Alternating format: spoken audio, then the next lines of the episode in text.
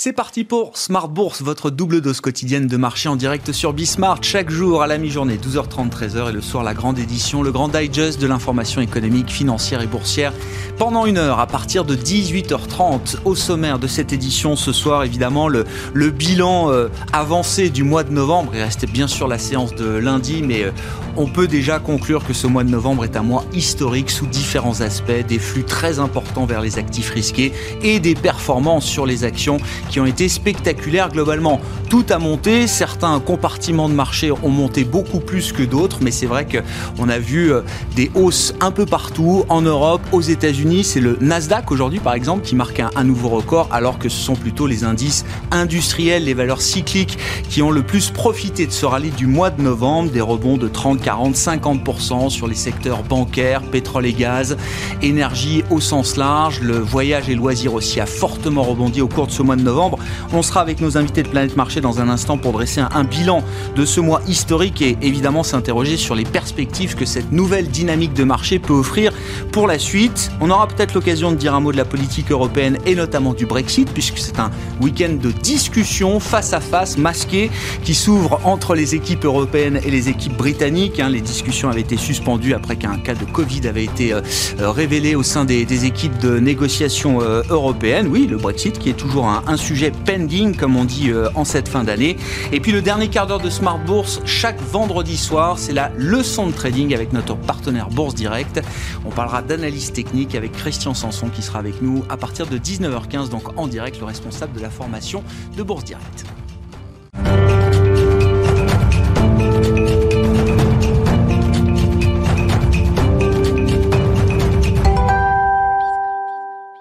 D'abord, le résumé complet de cette séance, séance tranquille, mais euh, une euh, hausse à l'arrivée euh, néanmoins pour les marchés européens. C'est une demi-séance à Wall Street. Le CAC 40 rate de peu en clôture les 5600 points. Les infos clés du jour, donc avec Nicolas Pagnès depuis la salle de marché de Bourse Direct. La bourse de Paris clôture la journée dans le vert, mais se heurte à la barre symbolique des 5600 points. Dans le détail, le CAC 40 gagne 0,56% à 5598 points très exactement. Et sur la semaine, le CAC 40 gagne tout de même 1,95%. La séance a été globalement calme aujourd'hui alors que Wall Street n'est ouvert qu'une demi-journée, une demi-journée tout de même suffisante pour permettre au Nasdaq de franchir de nouveaux records en intraday. Le Nasdaq qui a dépassé les 12 000 points en séance, porté notamment par Apple, Alphabet ou Amazon Amazon alors que le Black Friday est en cours aux États-Unis.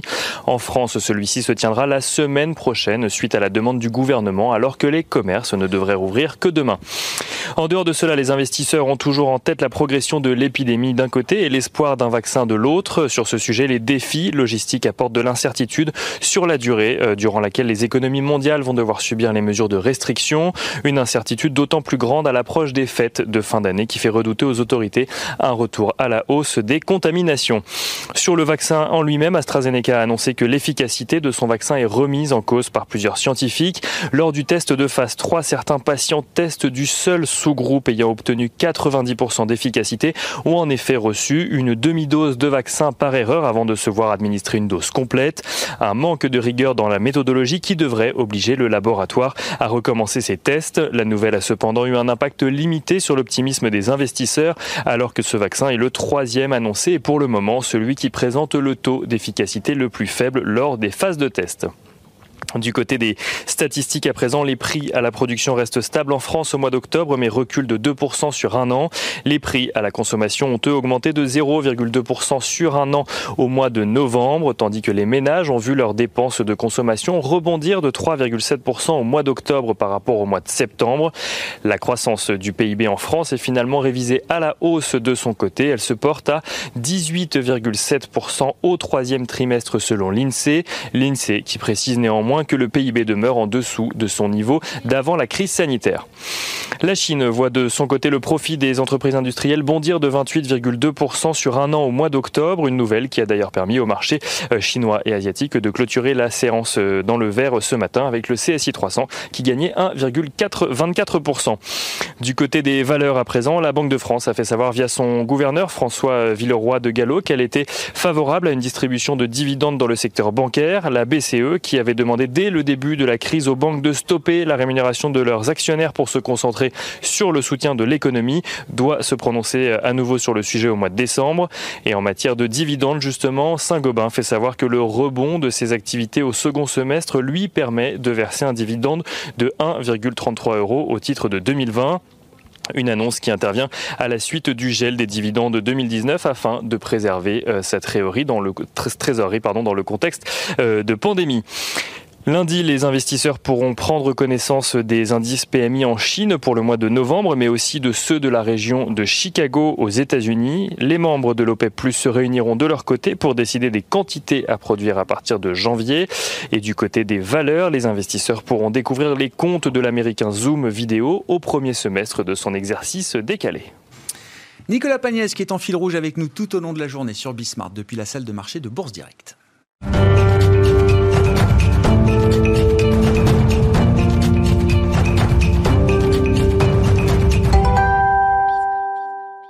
Trois invités avec nous chaque soir pour décrypter les mouvements de la planète marché. En plateau ce soir avec nous Bernard Ebran, le directeur de la multigestion d'Invesco Asset Management. Bonsoir et bienvenue Bernard. Bonsoir. Merci d'être avec nous. Merci à Frédéric Rosier de nous accompagner également. Bonsoir Frédéric. Bonsoir. Vous êtes gestionnaire de portefeuille chez Mirabeau et compagnie à Paris et Wilfried Galland qui complète ce trio. Bonsoir et bienvenue Wilfried. Bonsoir. Directeur stratégiste de Montpensier Finance. On va s'interroger sur la suite évidemment après ce mois de novembre historique, mais d'abord, toujours intéressant quand même de non pas refaire l'histoire, mais d'analyser un peu les mouvements qui ont marqué ce mois de novembre euh, historique. Qu'est-ce que vous en retenez, euh, Wilfried Pour prendre un peu de recul sur tout ça, euh, bah, effectivement, c'est un, mois c'est un mois historique. je pense que c'est d'abord un mois historique parce que l'année 2020, ça a été d'abord et avant tout l'année de la pandémie. Et novembre 2020, c'est le mois où on peut enfin se projeter véritablement dans l'après-pandémie, car il y a des vaccins. Et ça, on, l'attendait depuis, euh, depuis plusieurs mois, et ça a été l'événement déclencheur qui, d'un seul coup, a, modifié totalement à la fois la psychologie des investisseurs et le fonctionnement même des marchés, puisqu'on a vu effectivement des, des, euh, des, corrélations se refaire. Enfin, voilà, tout, tout, tout a été absolument bousculé à partir de ce moment où on a eu d'abord par Pfizer, puis après par Moderna, le fait que on allait effectivement avoir de quoi passer dans le monde d'après. Et les marchés nous disent, bah, voilà ce, que, ce à quoi va ressembler le monde d'après. Donc il y a un effet rattrapage extrêmement fort, extrêmement brutal sur des valeurs qui avaient été totalement massacrées parce que justement l'économie était à l'arrêt.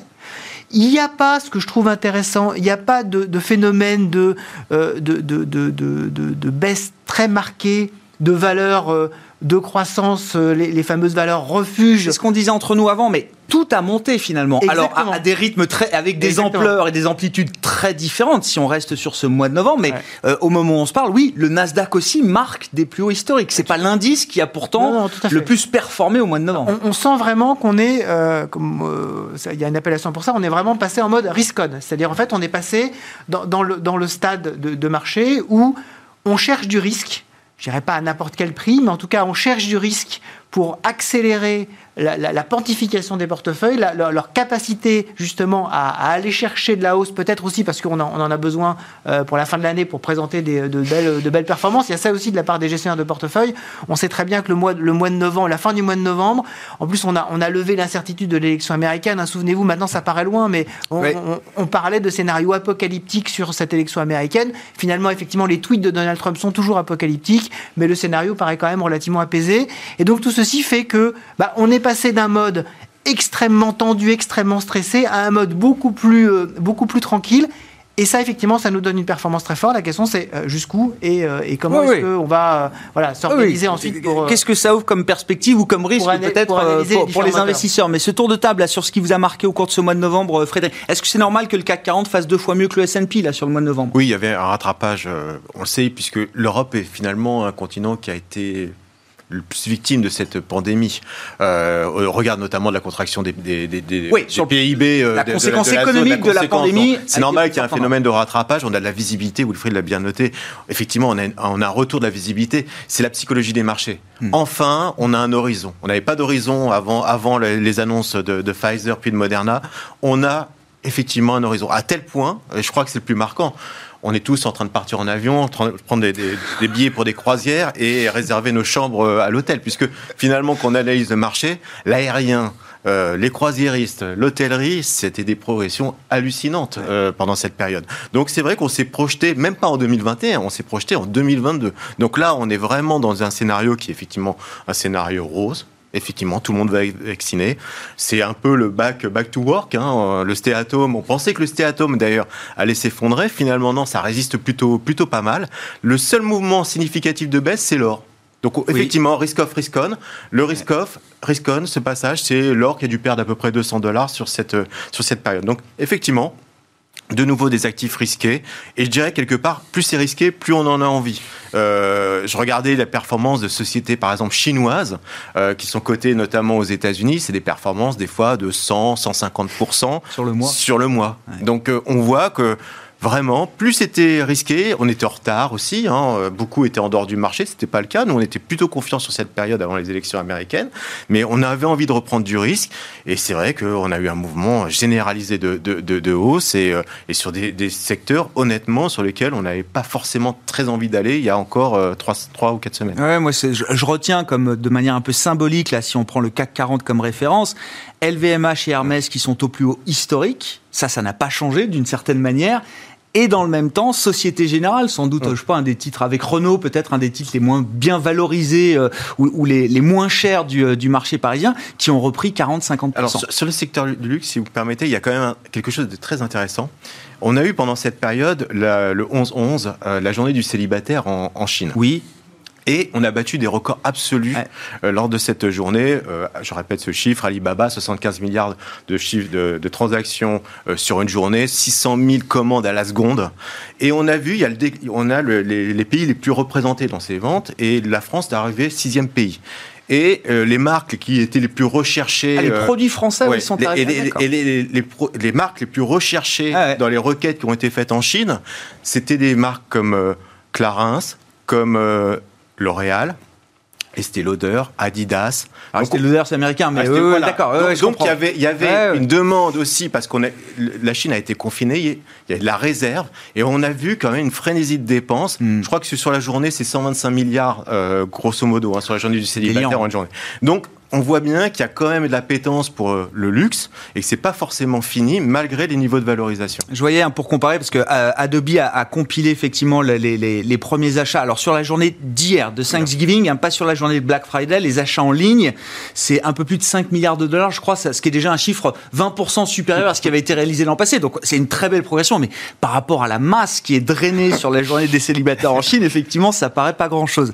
Bernard, Bernard Ebran, vos commentaires, vos remarques, ce qui vous a marqué sur ce, mois de novembre euh, sur les marchés.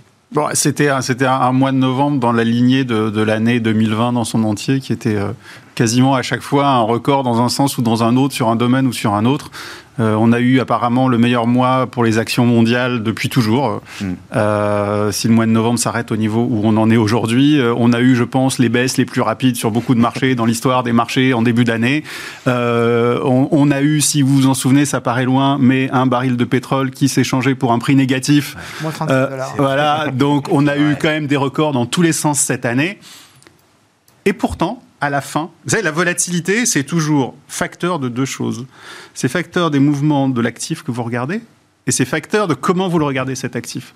Imaginez que ça aurait été une très bonne idée, vous soyez parti en vacances le 31 décembre de l'année dernière, vous ayez roupillé, vous n'ayez jamais ouvert votre écran depuis, depuis ce moment-là, vous regardez le CAC 40, bon, il n'est pas très très loin de là où il était quand vous avez éteint votre écran. Et vous revenez, vous dites, mais quelle volatilité, il s'est rien passé cette année, c'était ennuyeux, il s'est vraiment rien passé. Quoi. Bon, on est revenu au point de départ et l'Europe, c'est un des, voilà, on, l'a dit tout à l'heure, c'est un des marchés qui est vraiment en retard. C'est le marché qui est en retard. Sinon, c'est une très bonne année pour les marchés mondiaux en général, en particulier américains, asiatiques, un gros, gros rattrapage. Euh, ce qui, ce qui, pose euh, un certain nombre de questions pour la suite. On a parlé d'euphorie tout à l'heure. Est-ce qu'il y a une euphorie en ce moment? C'est pas exclu. Euh, et puis, ce qui, pour, euh, ce qui pour nous qui passons notre temps à regarder nos marchés et à essayer d'anticiper, euh, doit toujours nous ramener à un tout petit peu de modestie, parce que là, on, arrive au mois de décembre, c'est le moment où on demande aux gens comme nous de faire des perspectives 2021. Ben, on est là pour ça. Ce serait, ce serait, ce serait, pour vous poser la question. cruel et probablement assez drôle de, de reprendre les perspectives 2020 qui avaient ah été écrites il y a un an. Et alors, ça pourrait paraître un tout petit peu. Ça se fait pas, c'est mal, on va pas le faire. C'est mal. Mais j'ai les noms. Et, euh, et, donc, et donc, si on, si on faisait ça, voilà quels sont, aujourd'hui, effectivement, le marché, c'est vraiment un scénario rose et on nous dit, on est de retour, euh, voilà, ça va être le, retour euh, à la normale. On ne sait pas vraiment ce que c'est la normale, mais tout va bien. On a une abondance de liquidités, on va avoir un vaccin, on va plus être, euh, on va plus être enfermé à l'intérieur, on va consommer. Et on se retrouverait donc, si c'est ça, alors premièrement, ce serait vraiment bien, mais on se retrouverait dans ce paradoxe où on démarrait un nouveau cycle économique sans jamais vraiment avoir eu de récession d'un tas de points de vue. Alors on a eu une récession parce qu'on a eu une baisse du produit intérieur brut, c'est vrai, mais on n'a pas eu vraiment de baisse de la consommation ou assez légère. On sait qu'il y a un certain nombre de grandes régions géographiques où les revenus des gens ont plutôt augmenté. Euh, euh, a priori, une récession, c'est pas comme ça qu'on. Donc, est-ce qu'on peut repartir, disons pour 10 ans, enfin, j'en sais rien, quel est le prochain cycle? Un cycle. Voilà, pour un cycle, en partant de cette base-là où on n'a pas eu le trou qui doit et vous dites, Bernard, ce serait aller un peu trop vite en besogne de de traiter cette pandémie comme une parenthèse avec un début, une fin et un retour à une normalité aussi rapide que, que la parenthèse de quelques mois qu'aurait été cette, euh, cette pandémie Alors, si 2020 peut prouver que, je sais pas, les banques centrales ont tué les cycles économiques, pourquoi pas, mais, euh, mais ce serait un, scoop. Mais c'est, D'accord. c'est possible, puisqu'il ne faut pas oublier que les banques centrales, elles ont des, moyens illimités. Hmm. Par définition, elles créent autant de monnaie qu'elles le souhaitent. Il y a zéro limite, euh, à part leur décision à elles. Euh, donc peut-être qu'elles vont décider de tuer le cycle pour toujours. Euh, on a eu un, la, note de Banque centrale, la Banque centrale européenne, qui a publié son rapport sur la stabilité financière cette semaine et qui nous a alerté sur les entreprises zombies. Et, en gros, c'est la, conséquence de ça. Euh, tout le monde a été heureusement alimenté en, crédit, en crédit garanti, en prêt à taux zéro, etc., etc. Donc il y a eu très peu de défauts en fait d'entreprises, très mmh. peu de faillites la Banque centrale européenne nous dit attention, à un moment ça va s'arrêter, préparez-vous à une montagne de défauts qui vont arriver. Aujourd'hui, si vous regardez les marchés obligataires, c'est pas ce qu'ils vous disent. Hein. Les, écarts de rendement, les fameux spreads, ils sont très très bas. Le marché du high yield, il a le rendement le plus faible de son histoire quasiment. Ils sont pas prêts pour une montagne de défauts. La BCE nous dit, nous dit faites un tout petit peu attention. Donc, donc si on n'a jamais ces défauts, moi je serais ravi, je serais le premier ravi. Euh, mais ce serait une première historique. D'accord. Donc il y a quand même un risque à un moment qu'il y ait une forme de réalité économique, euh, de l'économie réelle, qui se rappelle peut-être à, des marchés partis un peu trop vite, trop fort, dans l'idée que tout va redevenir normal sans dégâts et sans dommages. À un moment, normalement, il va J'essaye de, situer votre niveau d'optimisme ou de pessimisme, Bernard. Je sais pas dans, quel sens euh, je. À un moment, il faut, à un moment, il faut faire les comptes, quoi. À un moment, il faut faire les comptes. Bon, alors on reste pour l'instant quand même dans un, optimisme financier inédit, hein, quand même, retrouvé euh, à, l'issue de ce, mois de novembre. Euh, si on prend les choses dans l'ordre, quel type de perspective ça ouvre pour l'investisseur Comment est-ce qu'on on se prépare pour euh, les prochains mois, pour ne pas dire 2021 euh, Tout ne change pas évidemment euh, du 31 décembre au 1er janvier. On est dans un mouvement continu de ce point de vue-là. Wilfried, est-ce qu'il faut complètement revoir sa copie, changer structurellement les portefeuilles actions ou les portefeuilles multi-actifs qu'on qu'on propose aux clients? Comment est-ce que vous voyez les choses désormais? Alors non, je pense non, faut, faut pas tout changer. Voilà, D'accord. Je pense, qu'il faut il faut garder quand même une certaine une certaine mesure. Il faut effectivement pas oublier que euh, un des éléments clés euh, dans, les marchés qu'on connaît depuis déjà plusieurs années, mais en particulier cette année, c'est le soutien en termes de banque centrale. Ce sont les indicateurs de liquidité. Je vois, c'est chez Montpensier, nos indicateurs de liquidité aujourd'hui aux États-Unis, ils sont quasiment en termes de, dynamique au même niveau que ceux euh, qu'on a pu voir en 2008-2009. Hein, donc avec un soutien extraordinaire. Euh, toute la question, c'est est-ce qu'on va continuer à avoir cette dynamique, non pas ce niveau de liquidité, mais cette dynamique de liquidité mhm. euh, dans le marché euh, qui soutient et qui est une sorte de filet de sécurité qui, nous permet d'avoir sur les marchés euh, une, certaine, euh, une certaine paix de l'esprit. Dire de toute façon, il ne peut pas nous arriver grand-chose tant qu'on a des acheteurs effectivement en dernier sort qui ont les poches, les poches infinies. À partir du moment où on pense qu'il va continuer à y avoir un soutien monétaire, la question c'est quelle vitesse ce soutien monétaire et est-ce qu'on va avoir une divergence à la fois entre les pays, entre les banques centrales, parce qu'aujourd'hui, un des éléments quand même qui est, qui est, extrêmement marquant sur cette année, c'est que tout le monde a été dans le même sens. C'est-à-dire qu'on se pose absolument plus la question euh, ni de la dette, ni de la crédibilité des banques centrales, ni de jusqu'où ça peut aller, parce que toutes les banques centrales font la même chose. Mm. Je mets de côté la banque centrale chinoise qui, euh, qui, a, été beaucoup plus sur, le, sur, la défensive de ce point de vue-là, mais toutes les grandes banques centrales, y compris les banques centrales émergentes, mm. ont tous été là-dedans. À partir du moment où on va être euh, dans un mode beaucoup plus effectivement normal, la normalité, qu'est-ce que c'est? C'est on va regarder les différences entre les gens. on va regarder les différences entre les pays, entre les zones géographiques, entre les monnaies. Et donc là, on va de nouveau avoir des alternatives. Aujourd'hui, il n'y a pas d'alternative. Vous dites, euh, j'ai pas confiance dans l'euro dans, dans, tellement, euh, tellement la Banque centrale euh, fait créer de la liquidité. Bon, alors vous regardez la Banque centrale américaine, vous dites, bah non, la Banque centrale japonaise, bah, certainement pas. Bon, donc vous n'avez pas d'alternative. De, à partir du moment où vous allez de nouveau regarder les différences, voilà. Et donc ça, je pense que 2021, pour moi, ça va être l'année j'ai qualifié de l'année de la grande divergence. On a été dans la grande convergence en, en 2020. Et c'est effectivement cette divergence-là qu'il va falloir gérer. Divergence en termes de performance économique, divergence en termes de perception de la dette. Il y a, des pays pour lesquels il n'y aura aucun problème, d'autres pays pour lesquels, de nouveau, ça va poser souci. Différence en termes de monnaie. Hein, est-ce que le dollar va, va, va, va être, euh, va, être impacté ou pas Et tout ceci, ça veut dire, ça plaide en tout cas pour des portefeuilles qui sont des portefeuilles quand même très équilibrés, hein, très blend, comme on dit, euh, comme on dit aujourd'hui, ah euh, à la fois en termes de zone géographique, de, de, de, style, pour éviter justement de se prendre des retournements, comme on l'a vu, extrêmement forts. Les paris, ça marche très très bien quand on les, quand on les fait dans le bon sens. Il est rare quand même que tout le monde le fasse exactement au bon, niveau, au bon endroit. Le timing, c'est compliqué. Donc, il faut mais, vous dites c'est la contrepartie du vaccin. C'est-à-dire qu'à un moment, il va falloir quand même que la vague de soutien monétaire, budgétaire, peut-être se, retire. Alors à différents moments, à différents niveaux en fonction des zones, mais il y aura un moment de vérité. en tout cas, le flux va se normaliser. Et c'est pour 2021 ce moment de vérité. et c'est pour 2021 et les marchés, en tout cas, les moments de vérité pour les marchés je, dis de nouveau, pas pour l'économie. L'économie, je crois effectivement qu'on va aller vers une croissance économique, mais les marchés l'achètent aujourd'hui. Mhm. La question, c'est est-ce qu'ils peuvent acheter encore plus? Ça va être toute la question de, 2021. Je pense qu'il va falloir quand même être agile et prudent en 2021. Frédéric, est-ce que, est que le gros du rattrapage est fait là pour cette partie du, marché un peu cyclique? Oui, oui mais il en, reste quand même. Il en, ah. il en reste, je suis assez, assez optimiste quand même sur le, sur le début d'année, déjà parce qu'il y a nouveau président aux États-Unis. On est plutôt dans une tendance généralement quand élection, donc plutôt on va avoir un mouvement qui va qui va continuer quelque temps. On est un peu dans, je, prends l'image du Titanic. Euh, on a, ah. on a, on a, ah, c'est oui, c'est rassurant pour la suite. Non, mais ce qui s'est passé, c'est effectivement on avait un bateau qui, qui était en train de, de sombrer. On a jeté des bouées à tout le monde. Et, euh, et quelque part, maintenant, il va falloir faire des choix. Et euh, les choix, effectivement, c'est euh, dans un cycle économique, normalement, il y a de la destruction. Il y a des destructions d'entreprises, d'industries.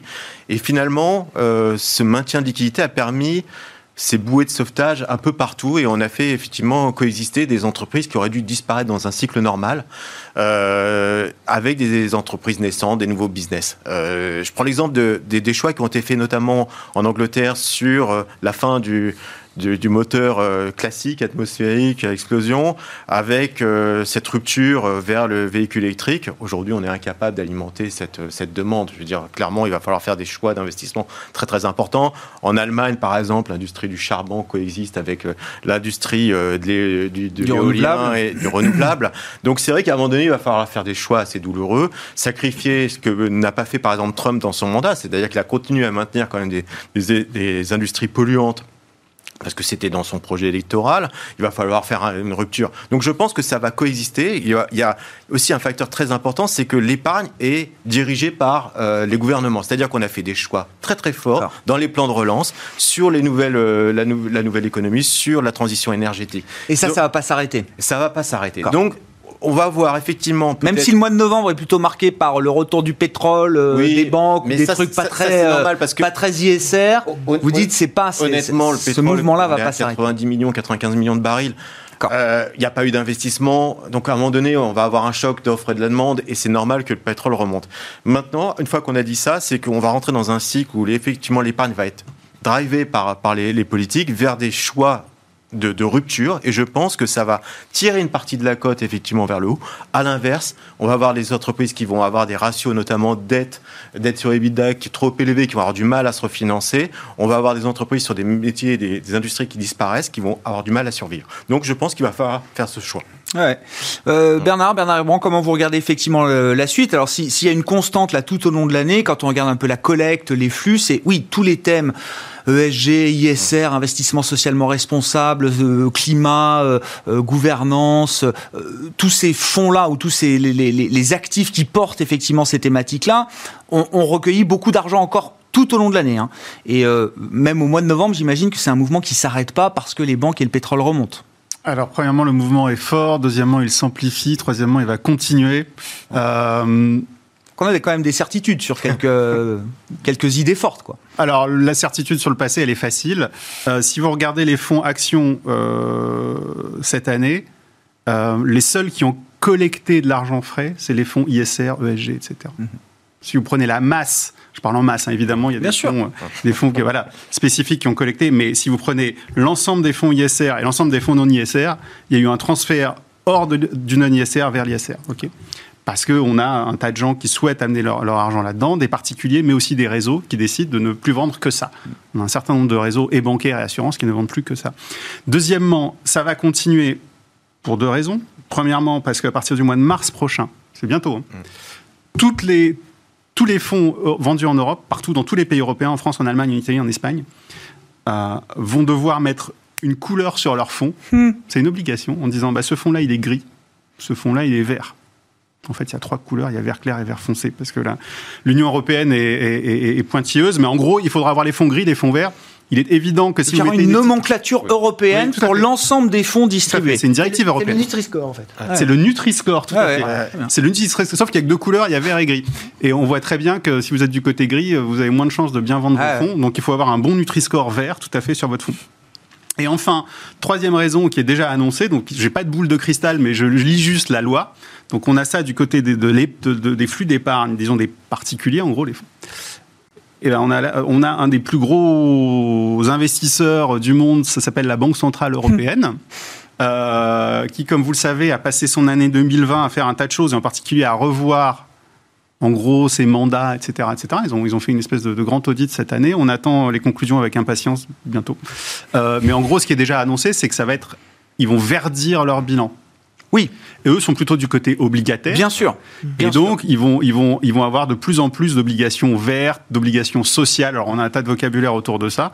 Et à nouveau, ça va obliger les émetteurs à verdir, à socialiser, je ne sais pas encore comment on va dire, mm. leur, leur, politique et leurs émissions, euh, faute de quoi la BCE n'en voudra pas, et si la BCE ne veut pas acheter vos obligations, vous êtes quand même moins bien pour vous financer. D'accord. Donc voilà, donc on a, on a, sans avoir de boule de cristal, on a des bonnes indications pour dire que ce mouvement de verdissement, il va, il va se poursuivre. Ah ouais. Bon, c'est déjà un point d'ancrage fort, euh, tout le monde est d'accord euh, autour de cette table sur voilà, ce point d'ancrage très fort quand même qui va perdurer largement au-delà du, du, mois de novembre et de 2020 en l'occurrence. Les, les, thèmes clés là pour 2021, comment est-ce qu'on se prépare, Wilfried ah, je pense qu'effectivement, il faut, regarder déjà les, thèmes qui étaient porteurs cette année et qui vont continuer à l'être. Je pense que là, on vient de parler d'un thème.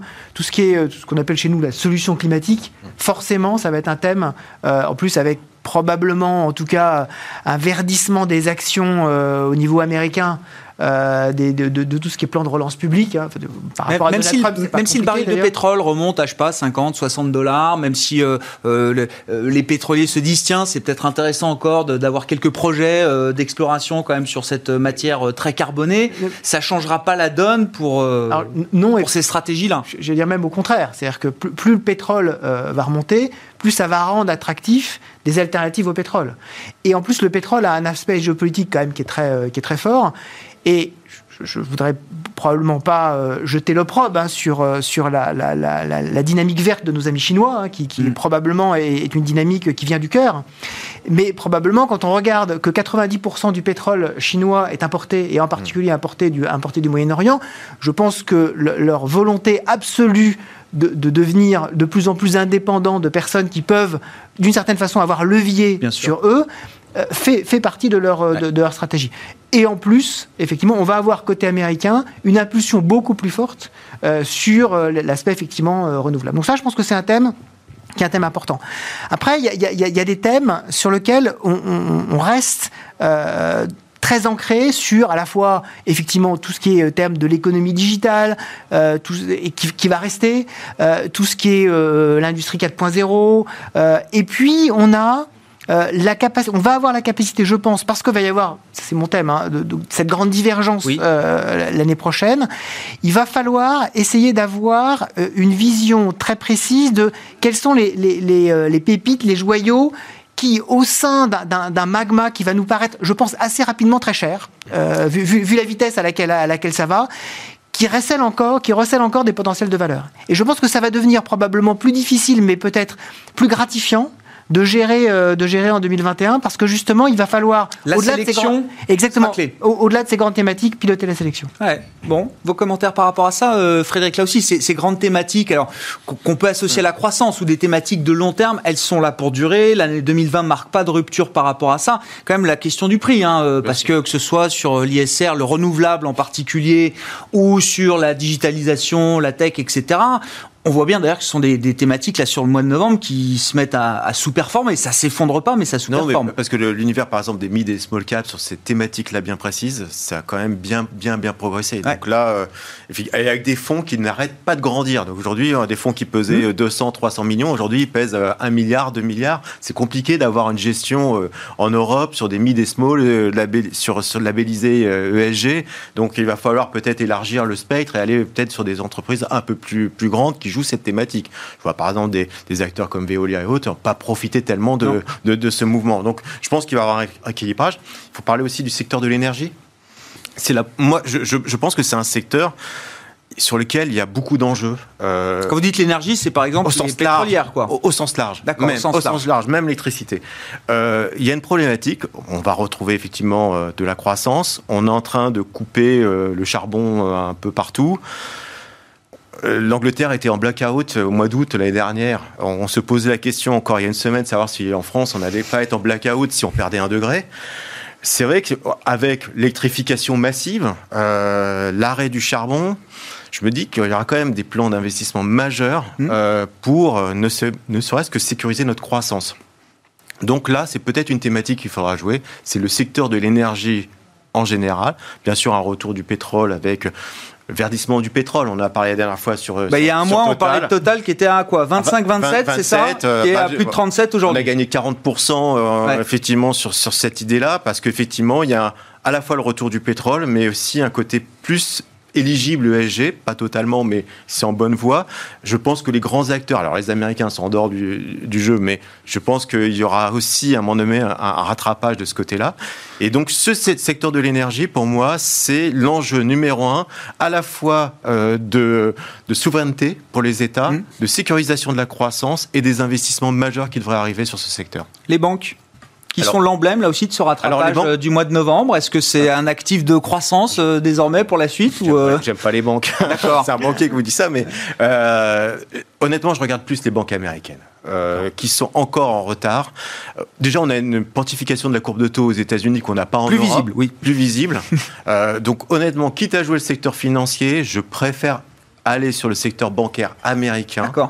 Plutôt- Vous, vous êtes prêt à passer à côté de, de- du rallye On- des banques européennes avec peut-être demain des dividendes de retour Si c'est euh, pour fanfar- fanfaronner pendant 15 jours en disant qu'on a fait une super performance parce que ça vaut euh, 0,4 fois, 0,3 fois ou 0,2 fois le price to book. Oui, oui, il y a un rattrapage, c'est normal. Il y a une, une envie de faire de la value, donc par les flux, on peut retrouver un peu Non de mais c'est intéressant parce que vous dites faut pas se laisser aveugler par ces mouvements. Il faut accepter parfois On- de ne pas être dans ces. C'est euh, un, c'est- un métier qui est sous pression, qui est déflationniste, on le sait tous, euh, qui va être compliqué. On va parler aussi des fusions. On- les fusions, ça devient extrêmement complexe d'en faire. Alors, euh, Ouais, on a vu là, hein, euh, BBA Banco Ah. Sabadell, ça devait se faire, puis Ouais. finalement ça se fait pas. Euh, euh, en, Italie, Agricole on pensait des que était, Agré- Ouais. Crédit Agricole que sur Crevel ça allait se faire, et puis Crevel visiblement nous dit attendez, euh, nous c'est une surprise, on va voir ce qu'on va faire. Oui, oui. Oui, Ouais. et, et- et le problème, c'est qu'on parlait aussi, je rappelez-vous, les banques allemandes. Est-ce qu'il n'y a pas une banque française qui pourrait aller s'acoquiner avec une banque allemande? Sauf que les ratios tier 1, ça s'additionne pas, on va dire, donc ça se dégrade. Donc c'est très compliqué pour des banques de fusionner trans- de manière transfrontalière pour, euh, pour euh, éventuellement euh, avoir une croissance. Au-delà de la valo, vous dites qu'il n'y a pas beaucoup de- de- d'avenir. euh, il n'y en avait Mais- pas plus mais- avant la ça, pandémie prendre qu'à- 20% qu'après. demain, c'est pas le sujet. Non, non, je comprends, C'est- oui, c'est- oui. c'est- c'est- si on a vraiment un spectre plus lointain, c'est très compliqué pour ces grands groupes.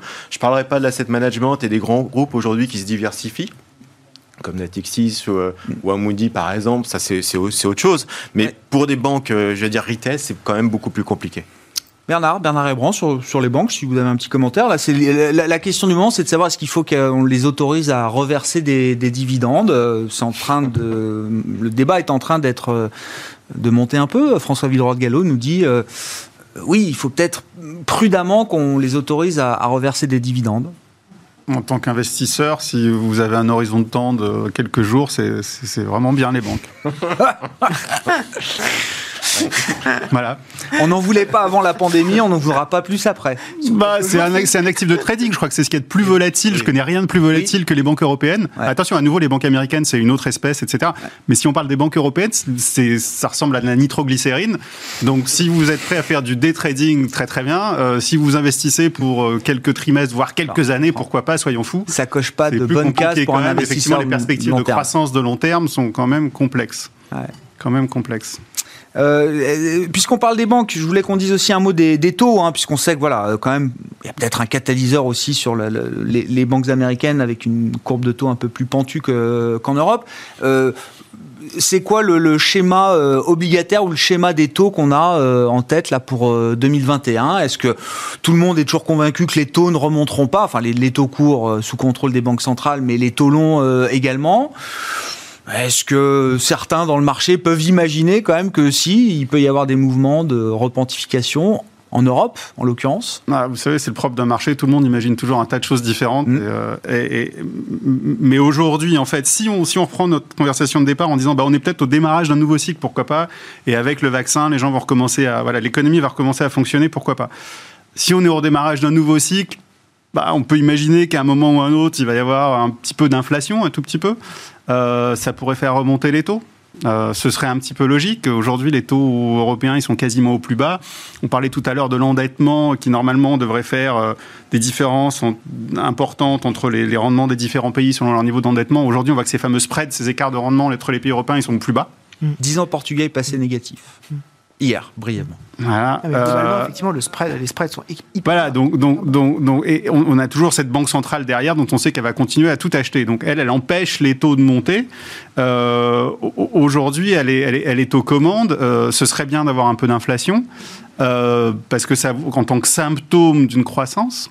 En revanche, ce qu'il ne faut pas oublier, c'est qu'aujourd'hui, on a des dettes qui sont envolées euh, pour mm. la plupart des acteurs financiers, en particulier pour les États. Ouais. Euh, bah, s'endetter beaucoup quand vous payez euh, un, rendement négatif, c'est super. Parce qu'en fait, plus vous endettez, plus vous gagnez d'argent. Faut pas l'oublier, c'est quand même la vie. Euh, en revanche, bah, si vous repassez au-dessus de zéro sur votre euh, bah là, vous commencez à perdre de l'argent et vous en perdez beaucoup quand vous êtes endetté à 150, 160, 200% de votre PIB. Euh, ça commence à, faire, à faire beaucoup. Donc, donc, on est un peu dans, ce, dans cette situation où ce serait un bon symptôme d'avoir un peu d'inflation et un peu de hausse des taux mais ça, ça, aurait des conséquences ça aurait des contreparties. De la ce que Wilfried disait tout à l'heure. Vous imaginez qu'à un moment, il y a une, la hiérarchie reprendra ses droits d'une certaine manière. Bah, c'est ce qu'on pourrait attendre. Euh, ce serait des forces de marché des forces mécaniques qu'on pourrait attendre. Sauf que derrière, vous avez toujours un acheteur en dernier ressort qui peut dire bah non, moi je suis pas d'accord, je veux pas que le taux italien, français, XYZ portugais remonte et je vais en acheter de plus en plus puisque maintenant on sait que la Banque Centrale Européenne peut s'abstraire des fameuses règles euh, de proportionnalité dans ses achats de titres. Donc elle peut, elle peut aller appuyer sur tel ou tel taux spécifique national. Si elle ne décide pas de le faire, effectivement, on devrait avoir cette discrimination qui arrive, cette, cette divergence. Aujourd'hui, euh, aujourd'hui, ce serait gênant pour les comptes nationaux et pour les économies en général.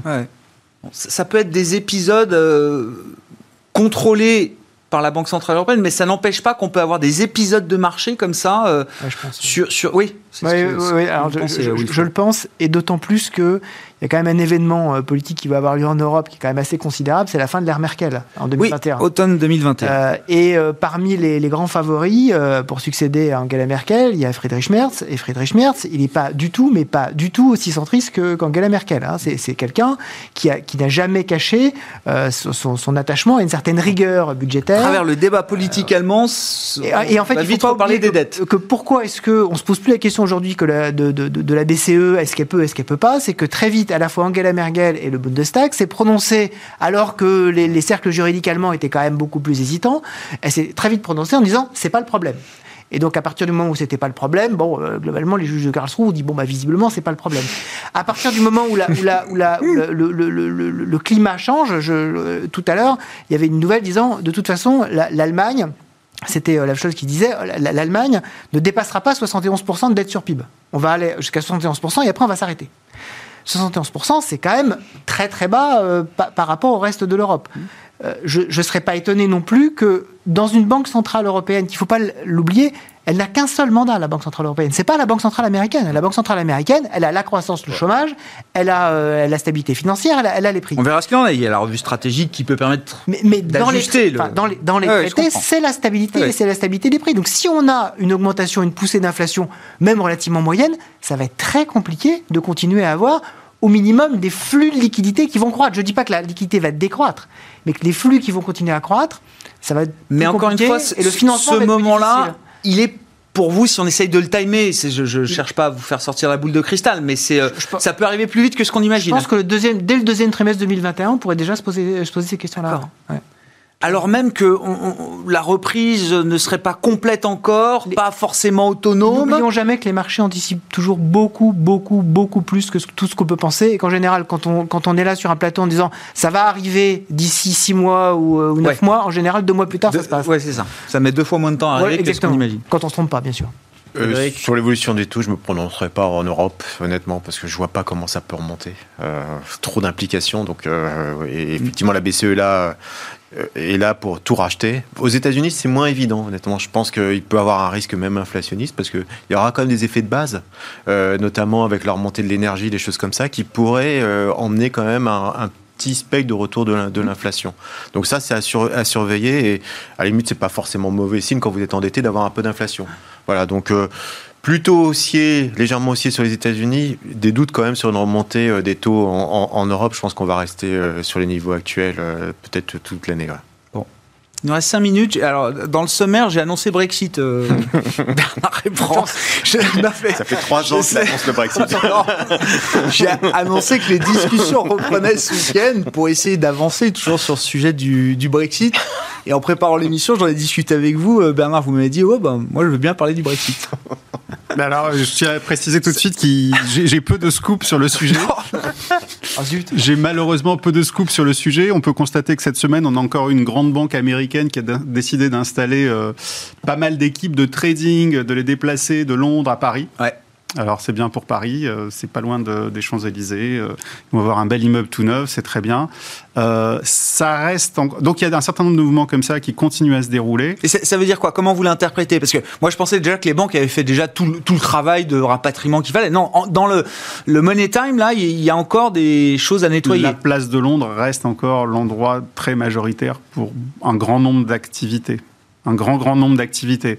Donc, ce qu'on a vu, c'est que la plupart des groupes financiers, disons anglo-saxons ou non européens, euh, ont commencé à installer des espèces de petites têtes de pont au cas où, pour pouvoir en dernière minute euh, payer des billets de à tout le monde et brancher les tuyaux. Mais pour le moment, c'est assez marginal. Et euh, si, en fait, vous avez une notion d'équivalence qui peut être ou pas donnée par l'Union européenne au Royaume-Uni, en disant OK, on accepte vos services financiers parce que vous, donnez un niveau de sécurité, etc., équivalent au nôtre. Euh, en revanche, jusqu'à aujourd'hui, l'Union européenne se refuse catégoriquement à dire si oui ou non elle va sortir en dernière minute sa carte équivalence. Euh, et ça, on le saura probablement euh, après, une, fois que, tout sera bouclé. Donc aujourd'hui, tout le monde se tient prêt, mais on n'en sait rien. C'est évidemment un argument de négociation de poids. Bien sûr. Euh, qui est peut-être au moins aussi important que la pêche. Euh, c'est dire. C'est dire. Et, donc de ce point de vue-là, de ce point de vue-là, ils peuvent très bien décider, non pas d'équivalence du jour au lendemain. Ce serait un peu une espèce d'arme de destruction massive parce que ça signifierait énormément pour le Royaume-Uni, qui, qui fera tout pour se battre là-dessus. Donc, désolé, mais pas de scoop comme vous l'avez Non, non, non, non, non. masqué. Est-ce que ça peut durer encore longtemps? Enfin, on Deux mois. Un mois. D'accord. Alors, il faut savoir. Il y a une deadline dans un mois, je suis d'accord, mais. Euh, bah, il faut savoir qu'ensuite, il y a un certain nombre, il y a, un tas d'accords euh, à durée déterminée qui durent selon les, activités de trading, de gestion, de devises, etc., qui durent euh, entre 6 et 12 mois. Mm, mm mais ce sont des accords à durée déterminée et donc qui eux arriveraient à échéance euh, assez rapidement. Mais il faut qu'il il faut que il, faut que dans le mois qui vient, l'Union européenne dit oui ou non, on vous donne l'équivalence. Ça, on le saura dans le mois qui vient. D'accord. Bon, sur le Brexit, et puis, je sais pas, euh, alors l'autre jour, c'était euh, chez Société Générale CIB, Alain Bocobza, qui nous disait, voilà, moi, j'ai introduit dans les recommandations 2021 euh, l'asymétrie là, des actifs britanniques. Mm. Ça devient intéressant. Ça peut même servir peut-être éventuellement de couverture. C'est pas cher. Mm. Ça risque pas de baisser beaucoup plus. Bon, après, il a le scénario d'un Brexit euh, pas forcément très dur, donc euh, ça, joue aussi en sa faveur de ce point de vue-là. Mais est-ce que c'est un moment où on peut se réintéresser peut-être à ces actifs britanniques que beaucoup d'entre vous, entre guillemets, ont, délaissé à partir du moment où ce, Brexit est devenu un espèce de feuilleton lancinant? Je, pense que pour s'y réintéresser, il faut avoir quand même la, conviction chevillée au corps que euh, à la fin, il n'y aura pas un Brexit trop dur. Euh, et qu'il n'y aura pas véritablement euh, une falaise et qui aujourd'hui ne peut pas être totalement, totalement écarté. Hein. Mm-hmm. Quand, on voit le climat de la négociation et ce qui ressort des négociations, en fait, on a un véritable problème, qui est un problème fondamental, et je mets, je mets de côté un certain nombre de secteurs, c'est que le Royaume-Uni ne veut pas avoir comme arbitre euh, un arbitre européen, à savoir euh, la, Cour de justice de, l'Union européenne. Et ça, fondamentalement, tant que le Royaume-Uni n'accepte pas ça, le blocage sera quand même très très compliqué à dépasser. Mmh. Euh, quand on voit qu'on a quand même des, problèmes pour, pour dépasser des blocages avec, avec la Pologne et la Hongrie pour le, pour le budget européen, je pense que c'est à la limite, c'est plus, plus facile à, à, débloquer. Et donc, pour moi, en tout cas, euh, je préfère laisser partir, le, laisser partir le train et effectivement le prendre si jamais, si jamais c'est nécessaire, plutôt que, plutôt que de, de, l'anticiper parce que ça peut faire assez mal.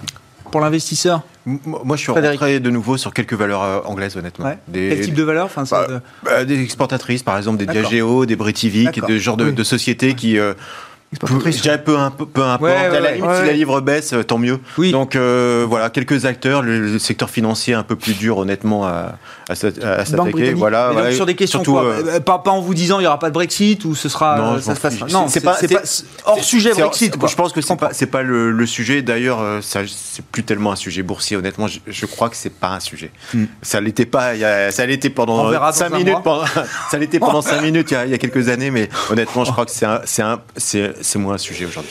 On s'arrêtera là pour ce soir, messieurs. Merci beaucoup d'avoir été les invités de Planète Marché dans Smart Bourse sur Bismart. Frédéric Rosier, gestionnaire de portefeuille chez Mirabeau et compagnie. Bernard Ebran, directeur de la multigestion d'Invesco. Et Wilfried Galland, directeur stratégiste pardon, de Montpensier Finance.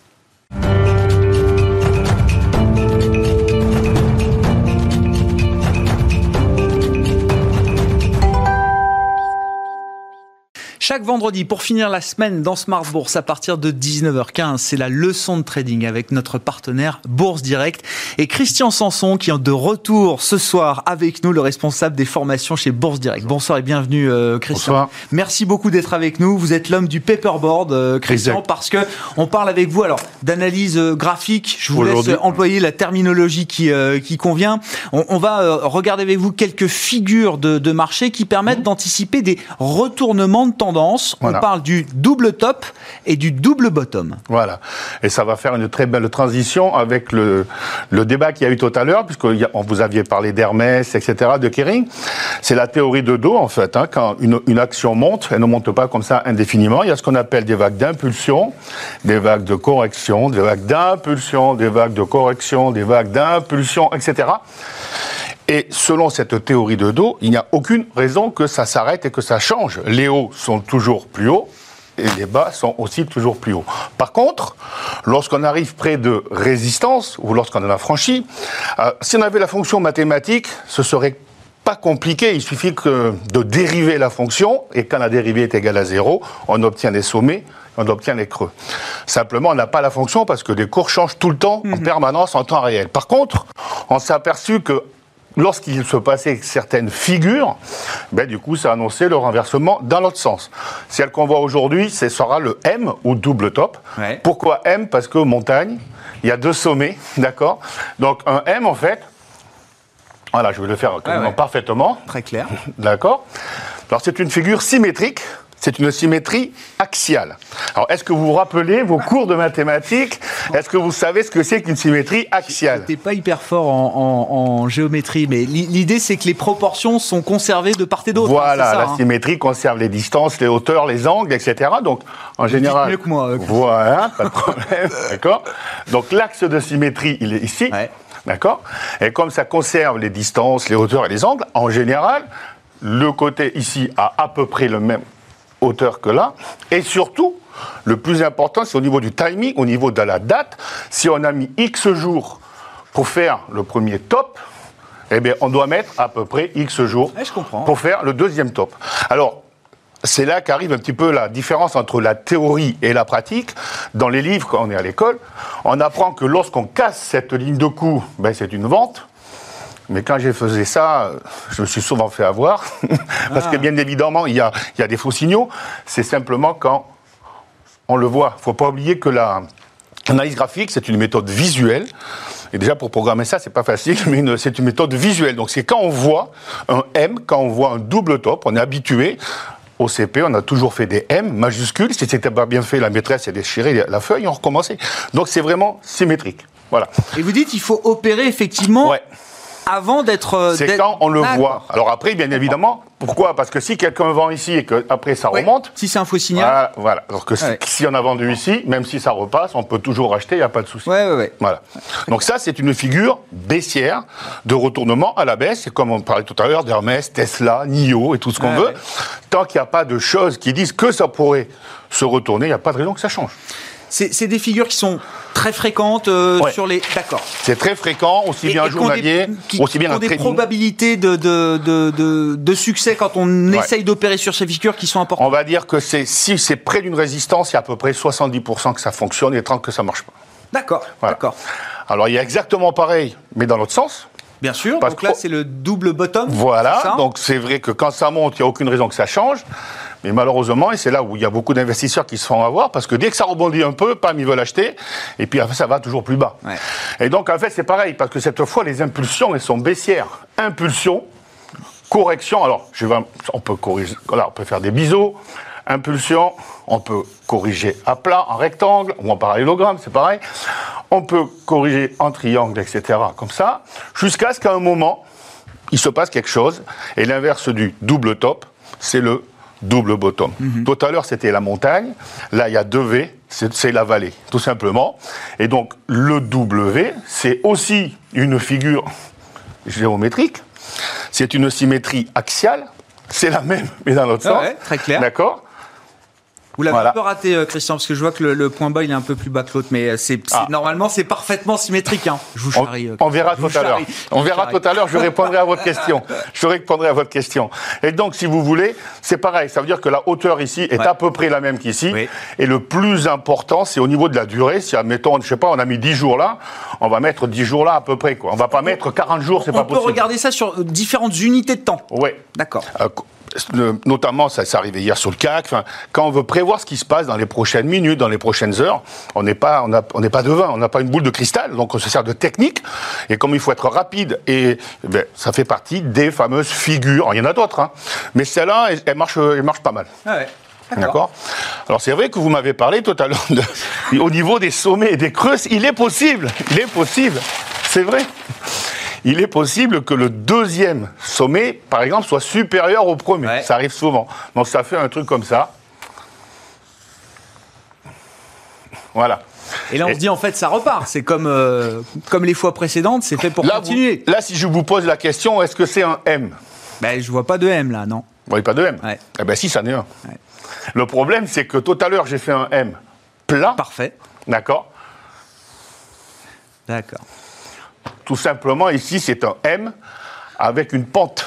D'accord? Donc, si vous voulez, euh, alors, je sais pas le cours d'aujourd'hui, mais du coup, on va, on va s'aider de certains indicateurs techniques, mathématiques, comme le RSI, la stochastique, le MACD, le rate of change, Ouais, le ouais. momentum, enfin, Ceux tout qui un ont tas des, de... des connaissances effectivement comprennent ce que vous dites, mais il faudra qu'on réexplique ça Ben, pour, euh, pour Donc ceux ça, qui. euh, en fait, l'analyse graphique est composée de deux choses. Ouais. Il y a l'analyse graphique d'un côté, qui est c'est des visuels, donc il y a les supports, les résistances. Il y a les figures de retournement. Aujourd'hui, on, on voit les M et les W. Et à côté de ça, il y a l'analyse technique. Et l'analyse technique, elle va venir en fait en complément de l'analyse chartiste, comme on dit, Mhm. parce que parfois, ben, il n'y a rien. Mais les indicateurs donnent quelque chose. Mais parfois, il n'y a rien du tout. Ben, c'est vrai, on ne peut pas tout prévoir. Mais lorsqu'il y a plusieurs éléments comme ça qui sont mis les uns à côté des autres, c'est un peu comme dans la voiture. Il y a tout un, il y a un warning Ouais, qui- voilà, il y, a un, il y a un clignotant rouge. Ben bon, c'est pas grave. Il y en a deux, c'est plus grave. Ouais. Et s'il y en a trois, on s'arrête et puis on appelle le dépanneur. C'est un petit peu pareil. Et donc, autant il y a des M comme ça, mais il peut y avoir aussi, bien évidemment, Pareil pour le double euh, bottom, voilà. bien sûr. Le double Ouais, bottom, ou W. Alors, chaque fois, je dis, c'est vrai, quand je fais des formations, je dis M comme montagne, parce que quand on est en haut de la montagne, ben, on anticipe qu'on va la descendre, la dévaler, hein, et puis on va aller dans la vallée. Et quand on est en bas, ben voilà. Et là, c'est exactement pareil. Tout simplement, il y a un angle. Et encore une fois, si on avait la fonction, on pourrait les trouver, ces trucs-là, mais comment on ne l'a pas eh Il faut bien avoir des points de repère. Et c'est pour ça que dans ces cas-là, précisément, on va utiliser ce qu'on appelle des indicateurs techniques et peut-être qu'un jour, je parlerai du RSI, la stochastique ou du MAC. Avec plaisir. Moi, j'ai juste quelques questions de, de béotien. C'est forcément double top ou double bottom. Ça peut être euh, triple. On peut aller taper trois fois, quatre fois. Alors, euh, il peut, y en avoir trois. Ouais. Mais il faudrait que je vous explique ces indicateurs. En fait, je vais voilà. prendre l'avance sur la prochaine formation. Alors. Il peut y en avoir trois. En fait, si on devait faire une courbe en mathématiques, je fais ça, d'accord Il y a deux possibilités. Soit c'est une équation du deuxième degré, ça s'appelle une parabole, soit c'est une équation du troisième degré. Et ça continue, d'accord mm-hmm. Lorsqu'il se passe quelque chose avec les indicateurs techniques et qu'il y a deux sommets consécutifs, alors les, comme ça, les, les, spectateurs iront voir ce que ça veut dire, les fameuses divergences. Lorsqu'il y a deux sommets consécutifs, trois, trois sommets, en l'occurrence, ouais, ouais. Eh bien, c'est une très très forte probabilité pour que ce soit une parabole. Et donc, une parabole, c'est aussi symétrique. Donc, on va revenir en bas aussi vite que on a mis pour monter. Et c'est pareil dans l'autre sens. Si on fait comme ça, d'accord, on a eu un beau mouvement baissier. Et c'est vrai que là, on peut se tromper. Et c'est un U. Et le U, c'est également une figure, c'est une équation du deuxième degré. Mais le problème, c'est qu'on n'a pas les fonctions. Ce serait trop facile. On dériverait, on aurait les sommets et les creux. Mais on cède de ça. On peut conclure sur le CAC. Euh, il nous reste une minute, euh, Christian, 5006 là euh, aujourd'hui. Je sais pas, vous me parliez des indicateurs techniques. C'est un peu suracheté, par exemple, là en ce moment. Aujourd'hui, alors c'est le problème des indicateurs, c'est-à-dire que l'indicateur stochastique, par exemple, est suracheté déjà depuis pas mal de temps. Depuis l'annonce de Pfizer. Ça n'empêche pas que ça continue. Ça n'empêche pas, d'accord. Euh, c'est pas parce que l'indicateur se détend que tout de suite, ça y est, c'était non. comprends. Le piège de ça, c'est que justement, c'est peut-être le CAC actuellement, c'est que le CAC qui continue à monter un petit peu, un petit peu, l'indicateur se détend, se détend, donc c'est ce qu'on appelle sa diverge. Divergence. Voilà. Euh, mais pour que ça fonctionne, il faut qu'il y ait des sommets. Et pour l'instant, on n'a pas fait deux sommets. On en a fait un après Pfizer, on a fait le premier sommet, on a rebaissé un petit peu, et là, on monte tranquille comme pour qu'il y ait un sommet, il faut qu'on commence à redescendre. Sinon, il n'y a pas de Il faut au moins redescendre. Si on ne redescend pas, il n'y a pas de sommet. On va se retrouver dans un mois, enfin peut-être au, au, mois de janvier, euh, oui, ben, voilà. Christian, avec grand plaisir, parce que là je crois qu'on a ouvert pas mal de portes, il va falloir continuer pour cette formation Mr Paperboard avec nous euh, ce soir dans cette leçon de trading, Christian Sanson, le responsable des formations de Bourse Direct avec nous pour conclure cette semaine intense euh, sur Smart Bourse. On se retrouve évidemment lundi à 12h30 pour le dernier jour de ce mois de novembre historique. On en a très largement parlé aujourd'hui et tout au long de la semaine sur les marchés avec un CAC qui gagne plus de 20% sur l'ensemble du mois de novembre.